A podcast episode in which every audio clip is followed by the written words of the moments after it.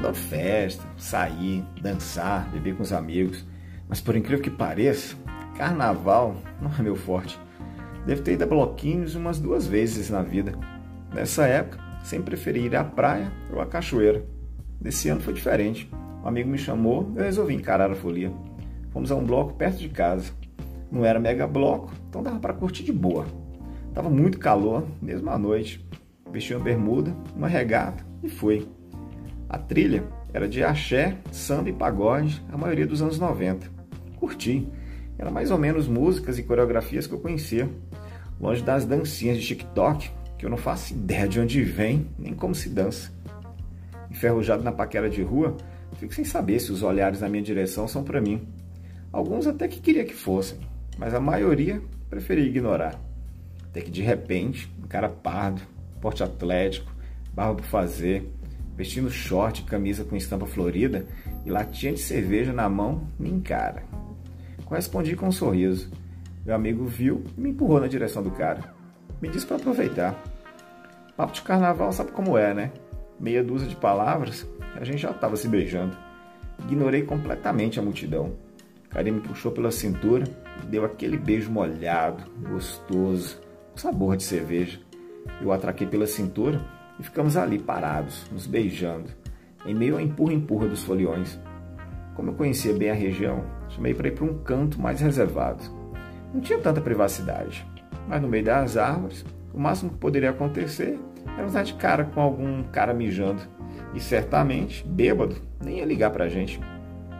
Quando chegamos, ele me imprensou na árvore e começou a lamber minha orelha esquerda. Depois foi deslizando a língua pelo pescoço. Tirei a regata e a pendurei num galho. A boca dele continuou o passeio pelo meu corpo suado. Com a ponta da língua, ele lambia meus mamilos. Ele foi descendo, descendo, até ficar agachado. O cara baixou minha bermuda, puxou meu pau e começou a lamber a cabecinha. Ele dobrava a língua para puxar a babinha que escorria do meu pau. Depois ia abocanhando meu cacete até engolir tudo. E me esfregava no tronco da árvore, gemendo de tesão.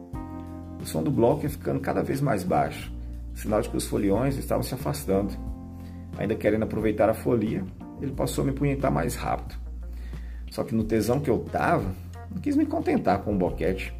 Eu peguei pelo ombro e o levantei. Baixei a bermuda dele e encostei na árvore. Ele abriu as pernas até onde a bermuda na canela permitia. A bunda macia estava toda suada. Ele empinou um pouco o rabo e eu aproveitei para dar aquela lambida providencial para amolecer as preguinhas. Ele abriu o cozinho com as mãos, indicando para eu entrar mais fundo com a boca. Quando ele ficou todo relaxado, eu me levantei, pincelei meu pau na portinha do cu dele e soquei. A enterrada não encontrou resistência. Ele abraçou a árvore e, se pudesse, teria mordido o tronco. Fiquei com o pau paradinho até o cu dele começar a pedir rola. Eu segurei pela cintura comecei a meter. Ele gemia de tesão. O vai e vem dos nossos corpos era ritmado. Meu saco ficava batendo na bunda dele. Cara era insaciável. Eu socando em ritmo, ora lento, ora rápido. E ele pedindo rola, pedindo rola, mais e mais e mais. A gente suava pra caralho. As pernas dele já estavam tremelicando. O som do meu pau entrando e saindo no cu dele estava melhor do que o som do bloquinho. Já urrando de tesão, ele começou a se punhetar no ritmo das estocadas. Eu metendo sem parar, não aguentei muito. Gozei no rabo dele. E o carinha pedindo para eu não parar de meter. Queria gozar com meu pau dentro. Continuei socando. De repente, sinto as pernas dele ficarem mais bambas.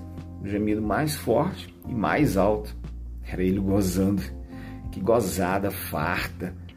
Ele virou a cabeça para trás, nos beijamos até ele parar de gozar e eu tirar lentamente meu pau do rabo dele. A gente se vestiu e fomos atrás do bloco, que já estava um pouco longe. No meio da multidão, nos afastamos. Demorou um pouco, mas encontrei meu amigo. Quando disse para ele o que tinha acabado de acontecer, me dei conta de que nem perguntei o nome do carinha, nem ele o meu.